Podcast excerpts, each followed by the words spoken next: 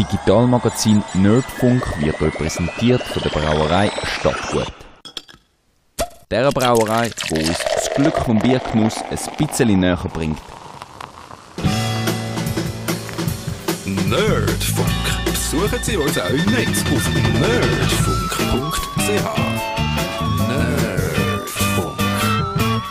Da ist der Nerdfunk, Ausgabe der Woche 6 und heute wird es sehr nerdig. Zum einen ist der Chris da im Studio. Ihr kennt ihn von verschiedenen Sendungen, wo wir über digitale Themen geredet haben. Genördet meistens. Äh, meistens hat es irgendetwas mit Fernsehen zu tun.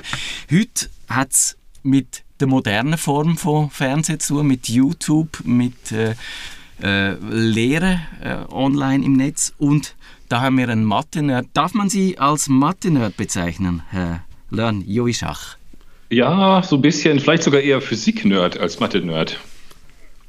Äh, und Sie, äh, oder Chris, willst du mal, du, wirst ja, du hast die Idee gehabt zu dieser Sendung, du hast äh, auch das ganze Organisatorische erledigt, du wirst auch hier zum Mitarbeiter des Monats ernannt, deswegen.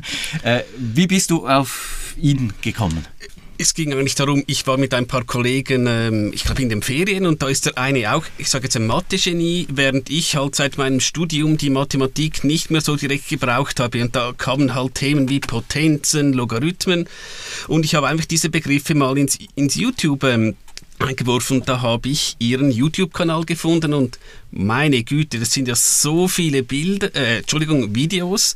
Und ich habe mich dann auch irgendwie ein bisschen damit befasst, da gibt es auch Videos, wie machen Sie das eigentlich? Sprich also, die Software, die Sie nutzen, ist ja ein Windows Standard Tool. Ich glaube, das nennt sich Windows Journal, wenn ich recht gehe. Ja, war es bis vor diesem Semester. Ich habe inzwischen komplett meine eigene Software geschrieben. Okay. Und Sie benutzen also von den Komponenten her, nutzen Sie eigentlich auch ganz normale äh, Tablets mit einem Stift, wo Sie eben Ihre ähm, Notizen eigentlich ähm, auf YouTube stellen und diese kommentieren. Genau. ja, vor allen Dingen sind das Live-Mitschnitte aus der Veranstaltung. Also ich setze mich gar nicht, zumindest meist nicht zu Hause hin, sondern äh, produziere diese Videos einfach direkt in der Veranstaltung. Also was man sieht, ist sozusagen das Tafelbild in der Präsenzveranstaltung. Und das Bemerkenswerte ist, obwohl das, sage ich jetzt mal, produktionsmäßig im Vergleich zu anderen YouTube-Videos eher am unteren Ende vom Aufwand ist, hat das wahnsinnige Einschaltquoten, äh, 22 Millionen, ich weiß nicht, die letzte Zählung ist wahrscheinlich noch mal viel höher. Was ist denn da Ihr Erfolgsrezept? Wie kann man mit einem Thema wie Mathe, das trocken aufbereitet ist, die Massen an den Bildschirm locken? Vielleicht muss ich einmal einordnen. Also es gibt schon Kanäle, die Mathematik machen und deutlich mehr Zugriffszahlen haben, aber die sind dann im Zweifelsfall nicht direkt aus dem hochschulischen Reich, Bereich. Ähm, ja, ich bemühe mich eben extrem plastisch zu erklären. Ich hoffe, das ist das Geheimrezept an der Stelle. Bevor ich was erkläre für meine Studentinnen und Studenten, denke ich im Zweifelsfall erstmal ein paar Tage nach. Manchmal auch mal ein halbes Jahr.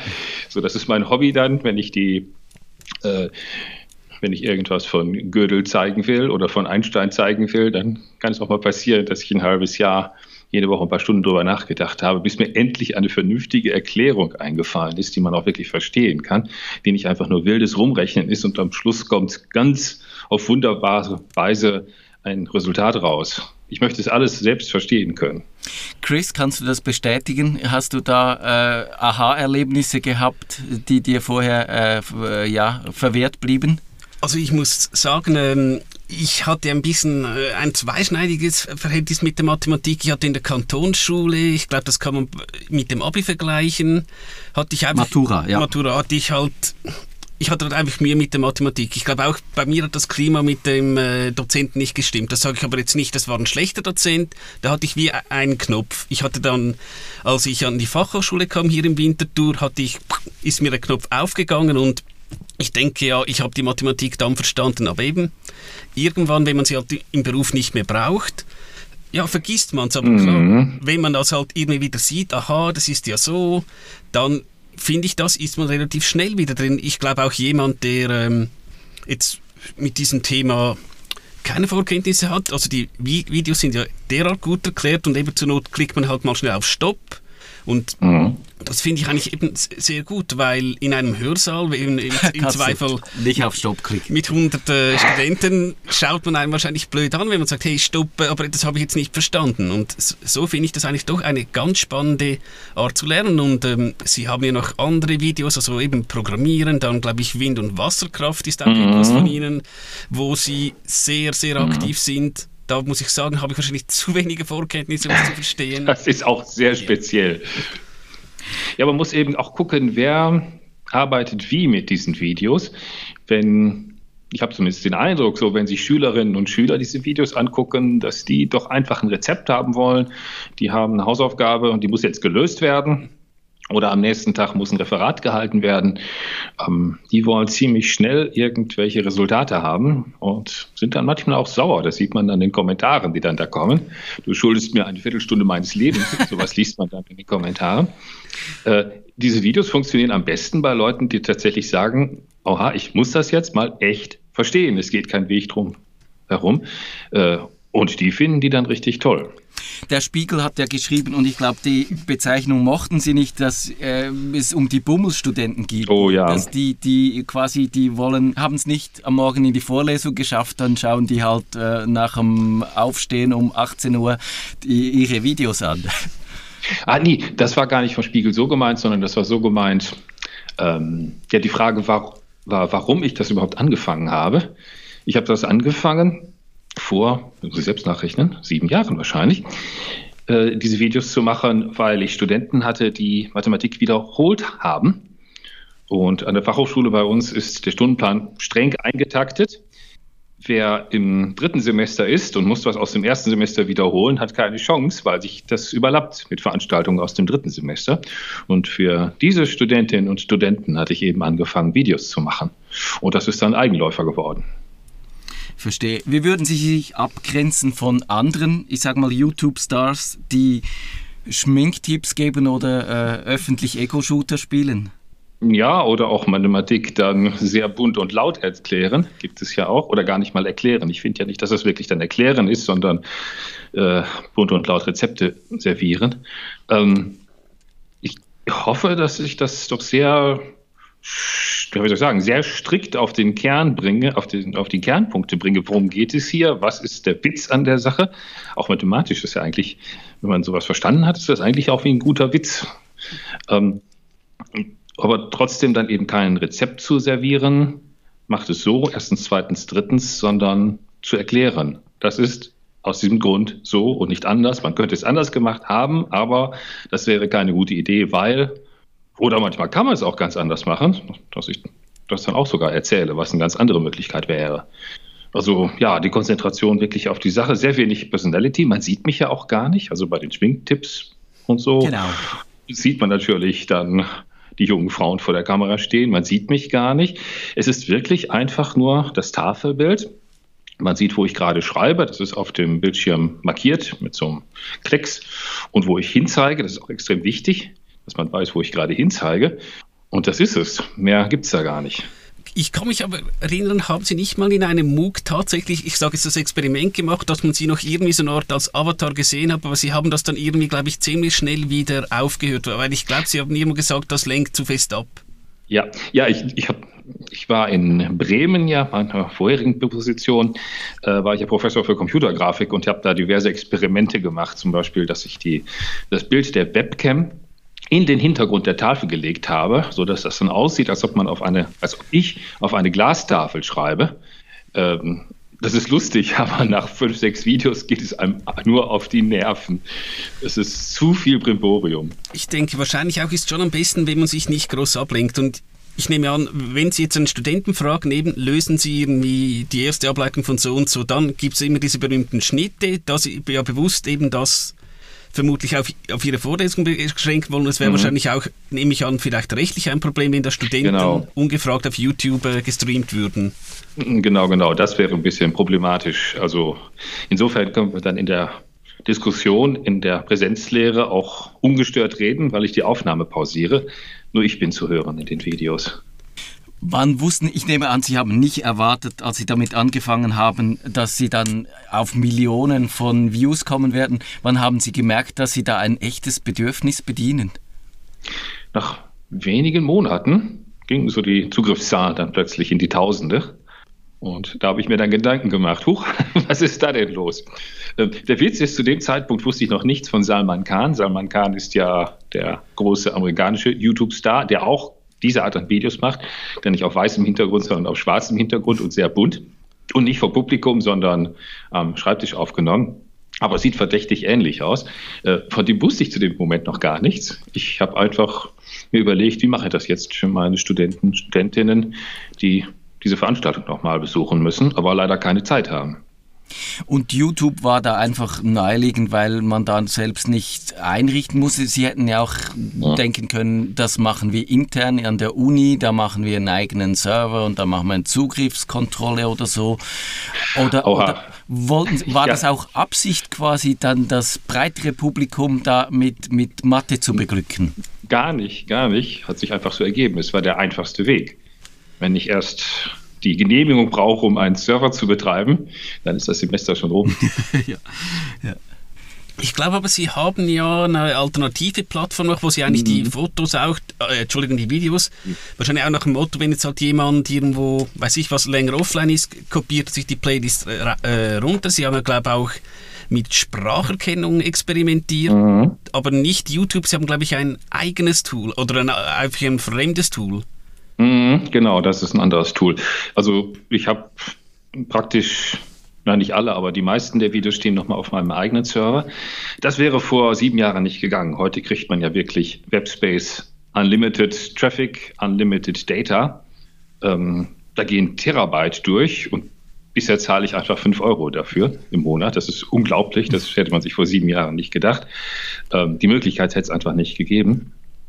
Es ist eine Abnabelung von YouTube, weil YouTube natürlich aus Datenschutzgründen nicht so lustig ist. Wenn ich meinen Studentinnen und Studenten sage, zur Vorbereitung auf die Veranstaltung, gucken Sie sich bitte folgende Videos an, dann ist das nicht so schön, wenn die Daten sofort was sie sich angeguckt haben, mhm. wie oft und so weiter. Wenn das sofort in den USA landet, ist nicht so richtig toll.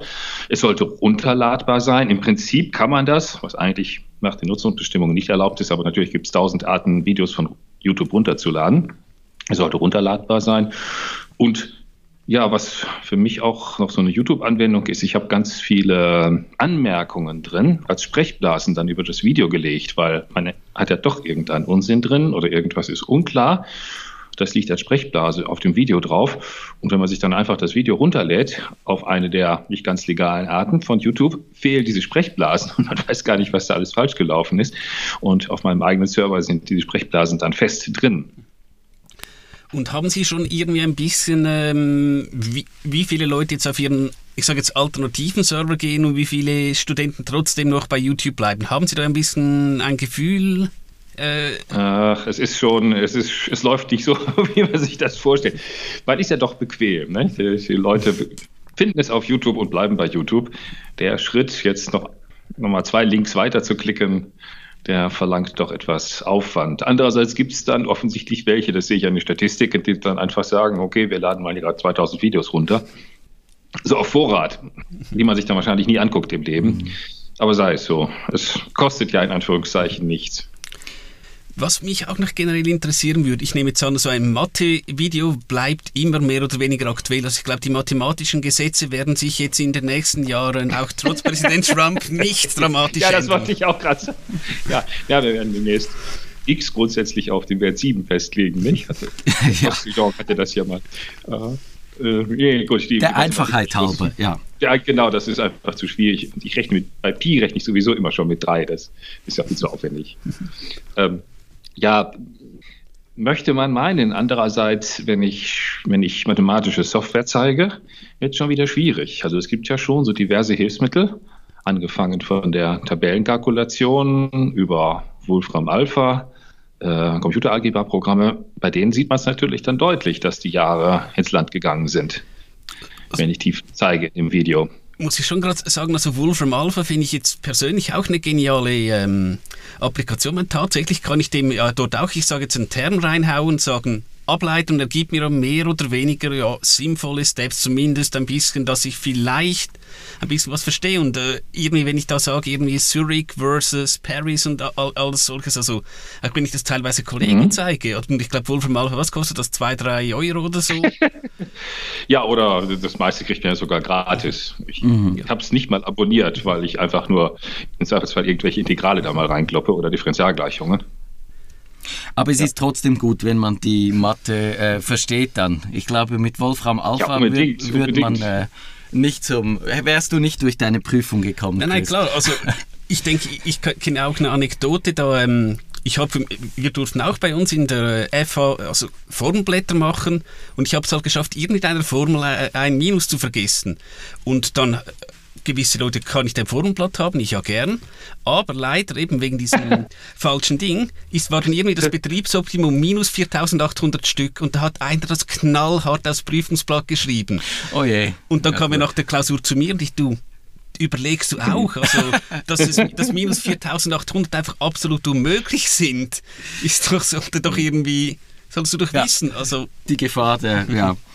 Jetzt, äh, ja man muss wirklich wissen, muss wirklich wissen, was man damit tut. Also, um, wenn man eine komplizierte Differentialgleichung hat, einfach mal eine Idee zu kriegen, was passiert denn da, ohne dass man jetzt wie wild selbst nachdenken muss. Integrale, das hat man früher ja bis zum geht nicht mehr geübt, wie man Integrale ausrechnet. Habe ich, glaube ich, noch dann, gemacht, ja. Ich wüsste ja, jetzt nicht, ob ich es noch konnte, äh, könnte, aber, aber ich erinnere mich. Es lohnt sich einfach nicht mehr. Das ist wirklich stupide Routine. Man haut das nur noch in Wolfram Alpha rein und gut ist. Mhm. Man kann einmal Probe rechnen wenn man will, ableiten. Aber ich verstehe es, Sie richtig. Es ist schon Ihr Anliegen, eben den Leuten zu verstehen äh, zu geben, warum das so ist und nicht einfach, dass sie wissen, jetzt muss ich diesen Schritt machen. Ja, also, das Denken.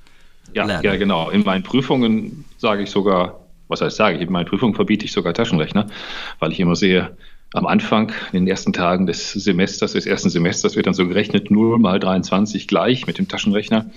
Also ich will auch, da muss ich demnächst noch ein bisschen mehr drauf hinarbeiten. Das mache ich schon etwas, aber es ist noch nicht Teil der Prüfungen. Ich will auch mehr und mehr in Richtung Schätzen, wenn dann eben sowas rauskommt als Endergebnis. Äh, Wurzel 42, wie groß ist denn das ungefähr? Knapp sieben, ist es mehr als sechs? Weniger als sieben, dass man sowas weiß, oder den Sinus aus 89 Grad, dass man sowas zumindest, dass man die erste Stelle hinschreiben kann, vielleicht auch die zweite Stelle hinschreiben kann, ohne Taschenrechner, ohne Wolfram Alpha, dass man zu diesen ganzen Konstrukten in der Mathematik auch wirklich eine Beziehung entwickelt. Mhm. Das ist ja nicht Sinus, ja, Sinus, was ist der Sinus? Drei Buchstaben, S-I-N. Genau. Jetzt habe ich gelesen, dass Sie ja eigentlich nicht nur diese Videos einfach machen, sondern sich auch Gedanken äh, anstellen, wie denn der Unterricht der Zukunft aussehen könnte. Hat sich das einfach ergeben aus diesen YouTube-Erfahrungen oder sind Sie mit dieser Absicht an dieses Projekt Video herangegangen, herauszufinden, äh, wie, wie in diesem Jahrhundert der Unterricht dann passieren müsste oder mit diesen technischen Mitteln passieren mhm. könnte? Hat sich auch einfach wieder nur so ergeben. Ich habe ein Jahr lang die Veranstaltung aufgezeichnet auf diese simple Art. Dann habe ich das noch ein Jahr lang gemacht und dann habe ich mir gedacht, das ist doch irgendwie ziemlich schwachsinnig, weil das gibt es ja schon, da soll ich das jetzt nochmal aufzeichnen? Und dann bin ich eben zum Flipped Teaching oder Inverted Classroom, sagt man auch manchmal, gekommen, dass ich den Studentinnen und Studenten einfach sage, okay, hier haben Sie die alten Videos. Früher hätte man gesagt, hier ist mein Lehrbuch. Mhm. Ich kann eben sagen, hier haben Sie die alten Videos zum nächsten Termin gucken sich diese fünf an. Und dann gibt es einfach Aufgaben dazu. Und ich erzähle nicht mehr von A bis Z die ganzen Grundlagen, die in den Videos vorgekommen sind. Gibt es da auch Studenten, die völlig irritiert sind und sagen, das geht doch nicht, ich erwarte von meinem Lehrer, dass er mir das selbst erklärt und nicht mich an ein Video ab schiebt oder so? Gibt es da, gibt's da auch Widerstände? Ich habe es von meinen, ja, ich habe es von meinen noch nicht gehört. Von anderswo hört man es schon. Also der Kollege Nacken von der RWTH in Aachen hatte das mal berichtet, dass es durchaus schon Gemaule gibt und 30 Prozent der Studis dann nicht erscheinen, wenn man Flip Teaching macht. Aber ich denke, also grundsätzlich, ähm, also schon zu meiner Zeit in der FH hieß es halt in gewissen Vorlesungen so, lesen Sie zumindest mal Skriptseite so und so. Also wenigstens sind Sie mal vorbereitet, dass Sie da nicht das erste Mal hören, was ich sage. Also so gewisse Ansätze. Aber wenn, mhm. wir, wenn wir da sind, ich glaube, man muss schon, ich sage, ein gewisses Alter haben, eine gewisse Reife. Ich weiß nicht, ob das in einer Primarschule funktionieren würde. Ja, oder vielleicht da sogar noch besser, wenn man Anwesenheitspflicht hat und wenn man Hausaufgaben verlangen kann. dann, dann kann man ja tatsächlich Hausaufgaben stellen und checken, ob die Leute auch wirklich gearbeitet haben. Also keine Ahnung, wenn sie Bruchrechnen machen, dann in der Schule. Da kann man das natürlich mit Videos erklären, das Bruchrechnen, und stellt noch ein paar Aufgaben dazu online auf einer Schullernplattform und guckt sich an, ob auch jeder brav diese Aufgaben gemacht hat. Das darf man in der Schule ja alles verlangen. In meinem Bundesland, Nordrhein-Westfalen, ist das Ganze im Studium ziemlich kompliziert geworden oder unmöglich geworden. Wir haben nur noch in Ausnahmefällen Anwesenheitspflicht und es gibt bei uns auch nur noch eine einzige Prüfung für ein Modul. Und das ist im Zweifelsfall dann einfach eine Klausur am Ende, dass ich gar nicht zwischendurch zum Beispiel jede Woche was verlangen kann. Das ist dann schon schwierig. Denke, also es könnte in der Schule besser funktionieren. Ich denke auch gerade äh, die Sache, wenn man halt eine Klausur hat, auch wenn jetzt einer bei Ihnen in der Lektion immer super mitgearbeitet hat, er kann halt schlicht mal einen schlechten Tag haben und dann ist es passiert und dann gibt es leider eine Ehrenrunde. Und solche Sachen eben, wenn man da kontinuierlich vielleicht mal ein bisschen prüft, ist natürlich mhm. viel mehr Aufwand für Sie, weil jetzt müssen Sie in Anführungszeichen einmal eine Klausur ähm, prüfen, wenn Sie jetzt irgendwie vielleicht, ich sage jetzt sogar Vorträge von Studenten bewerten müssten, ist das natürlich nicht ganz äh, einfach. Sehr aufwendig. Na gut, es gibt dann ja, kann man darüber streiten, ob es gut ist oder nicht, also dass man diese elektronischen Quizze dann macht. Multiple Choice wäre vielleicht nicht so ganz toll. Man muss sehr viel Gehirnschmalz reinstecken, damit Multiple Choice vernünftig funktioniert, dass man es nicht raten kann. Das ist dann schon sehr aufwendig, da vertun sich viele Leute. Äh, wenn man einfach so was stellt, wie keine Ahnung, ich fabuliere mal, 2 plus 2 ist gleich 4, ist gleich 5, ist gleich 6, ist gleich 7, kreuzen das Richtige an. Das lässt sich raten. Man kann, wenn man wir mal eine halbe Stunde Arbeit in so ein Multiple-Choice-Quiz reinsteckt, kann man das vernünftig machen. Aber das ist dann schon wieder sehr aufwendig. Also es gäbe eine elektronische Möglichkeit, sicherlich, das zu machen. Äh, ich ringe mit mir, ob ich das mache. Erstens kann ich es wahrscheinlich sowieso rechtlich nicht durchbekommen, weil ich eine Prüfung haben darf. Und das andere ist, dass man schon die Studentinnen und Studenten so ein bisschen auf den Gedanken fixiert, es gibt nur eine richtige Lösung und das andere ist falsch. Ich das stimmt. möchte schon so ein bisschen, wie soll ich sagen, na, nicht unbedingt, nicht unbedingt. Also wenn man angewandte Mathematik macht, auf jeden Fall schon mal nicht. Dann gibt es unendlich viele Modelle für jedes Ding, für jedes Konzept in der wahren Welt. Und man muss sich entscheiden, welches Modell denn jetzt ein sinnvolles wäre, was man dann zum Schluss auch noch ausrechnen kann und das dann auch noch die richtige, hinreichende Genauigkeit hat. Und ja, ansonsten, ähm, ja, auch in der reinen Mathematik, auch da gibt es oft zehn Wege zum selben Ergebnis. Ähm, zumindest über den Weg kann man dann streiten das ist eben auch ein Problem bei den Multiple-Choice-Tests. Es ist nicht so leicht, den Weg abzulesen. Da muss man das extrem weit untergliedern. Dann wird das von der Produktion her wahnsinnig. Ich möchte trotzdem jetzt noch ein bisschen auf diese, äh, auf das Lernen der Zukunft eingehen. Und haben Sie da manchmal auch das Gefühl, dass äh, durch diese Idee eben zu, vorzuführen, was man da mit äh, YouTube und anderen Plattformen erreichen kann, dass da ein bisschen auch die Büchse der Pandora geöffnet wird, weil da Sparpolitiker auf die Idee kommen könnten, wieso müssen wir noch Unis bauen, wieso braucht es die Gebäude, es reicht doch das völlig virtuell zu machen, jeder sitzt zu Hause, jeder macht das über seinen Bildschirm und lernt so für sich und man spart viel Geld, man braucht nur noch äh, ein Zehntel des Lehrpersonals, weil man kann ja da sehr gut auch wenige, wenige Professoren können äh, Tausende, Zehntausende von Studenten äh, bedienen. Man könnte sich da so eine Dystopie mhm. ausmalen, wohin das führen könnte. Ja, es ist eine Dystopie. Also auf jeden Fall so vor fünf Jahren war es bei uns hier in Deutschland doch so im Schwunge, dieser Gedanke. Hat sich aber gelegt, weil aus zu vielen Studien rausgekommen ist und weil zu viele Leute es auch verlautbart haben, dass es einfach nicht funktioniert. Die traditionellen Studentinnen und Studenten, die frisch von der Schule an die Hochschule kommen, scheinen damit nicht umgehen zu können, schlicht und ergreifend. Also das klappt im, für die höhere Semester sozusagen, ab 30, 40 aufwärts, da klappt das, aber es scheint in den Anfangsjahren nicht zu funktionieren. Aber von der, da muss ich auch noch was zu sagen, zur, zur Finanzierung. Also wenn ich mir so eine Wirtschaftswissenschaften-Vorlesung vorstelle, vorne steht eine Professorin, ein Prof vor 500 Leuten und dann gibt es auch eine Videoübertragung in den anderen Saal mit 500 Leuten. Das ist doch vom Preis nicht zu schlagen. wenn Sie sich überlegen, was das kostet, Videos zu produzieren und ins Netz zu bringen, das ist viel teurer mit den Videos. Also die Großvorlesung ist extrem billig. Wie, wie stehen Sie äh, dem menschlichen Kontakt gegenüber? Wie wichtig ist es, dass sich Prof und Studenten sehen, dass die sich vielleicht auf einer persönlichen Ebene kennen, dass die mal ein Bier trinken gehen oder so? Äh, Braucht es das oder ist das etwas, was man wegrationalisieren könnte ohne großen Verlust? Gerade da ist wahrscheinlich der Knackpunkt für die Motivation, um die Studentinnen und Studenten wirklich dran zu halten. Diese Hürde oder na, diese, dieses, diese, diese Kluft zu überwinden zwischen der ersten Reihe des Hörsaals und ähm, dem Vortragspult. Ähm, ist natürlich bei so monströsen Veranstaltungen mit 500 Leuten praktisch unmöglich. Da redet man mit der ersten Reihe. Mhm. Das wird ja nicht funktionieren. Aber gut, an der Fachhochschule bei mir, ich habe eben 20, 30, 40, wenn es hochkommt, vielleicht mal 50 Leute. Das ist schon sehr überschaubar.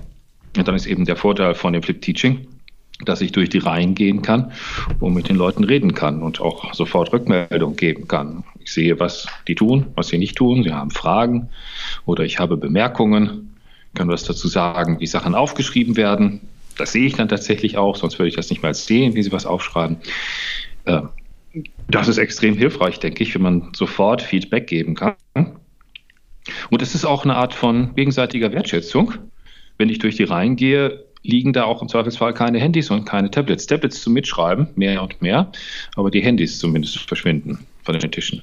Also es wird nicht Candy Crush Saga gespielt. Ja, ja einige schon, aber es ist deutlich weniger als in, in den typischen Veranstaltungen. Na, ich, ich denke auch diese Interaktion, weil auch wir hatten an der FH, so war immer die letzte Woche vor den Prüfungen, war eigentlich freiwillig und man gang, ging auch tatsächlich teilweise halt mit dem Prof. Ich hatte auch mal in Accounting einfach eine ein Problem, das ich nicht verstanden habe. Und dann hat halt der Prof gesagt, Herr Schmid, jetzt gehen wir an die Tafel, jetzt, äh, jetzt, jetzt rechnen wir das zusammen durch. Und er hat, also er hat auch natürlich nicht mir blind das Rezept erzählt, sondern Herr Schmid so und so und so. Und aha, ja, und jetzt klar, also das war ein Dialog, ein Gespräch und ich habe es verstanden und ich habe es dann in der Klausur mhm. auch, ich sage jetzt ja, gekonnt. Und das ist natürlich super. Also, aber eben nicht ganz, äh, mit 500 Studenten machen sie das natürlich nicht. Nee, ich musste das genau. in Latein und das war nicht sehr hilfreich, was durchdeklinieren. So, äh, naja. Wir sind ja, kurz. ja, Entschuldigung. Das ist aber auch tatsächlich ein Problem. Das, also eigentlich liebe ich das, mit den Studentinnen und Studenten zu reden, aber mir wird auch klar, dass einige das gar nicht so toll finden, weil die würden lieber für sich behalten, dass sie es noch nicht wirklich können.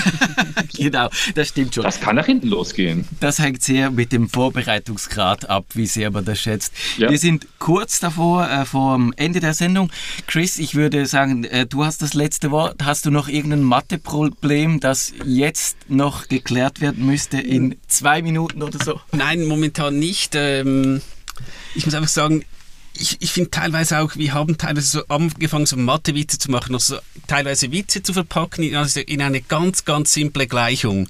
Und teilweise auch der eine Kollege, den was, was? Und am Schluss haben halt alle gelacht. Also das war einfach so ein bisschen, ja, ich glaube, Mathe kann auch Spaß machen. Es gibt, glaube ich, auch YouTube-Channels. Ähm, ich glaube, ähm, ja, das es gibt ja dieses glaub, kommerzielle Mathe-Portal und da gibt es irgendwie eben, das Kind ist so und so viel älter als ähm, der Vater und am Schluss, ja, wo ist der Vater? Und halt die, das Alter des Kindes war am Schluss minus neun Monate. Und ja, ist natürlich, wenn man das hört irgendwie und dann auch irgendwie versteht, das ja, habe ich noch ganz witzig gefunden, aber haben Sie sicher mhm. schon gehört, diesen, äh, ja, ich sage jetzt mal Witz.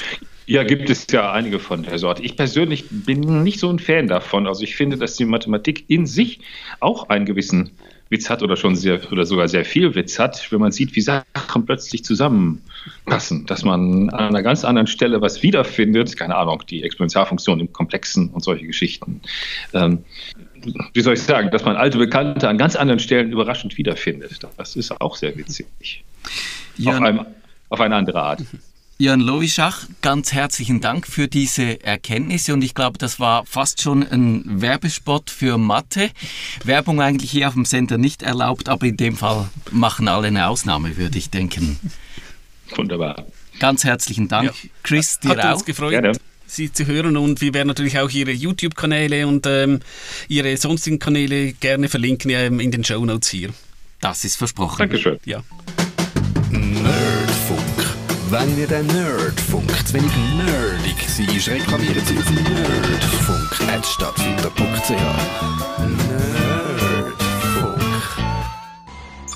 Das Digitalmagazin Nerdfunk ist euch präsentiert worden von der Brauerei Stadtgut. Der Brauerei, wo uns das Glück vom Biergenuss ein bisschen näher bringt.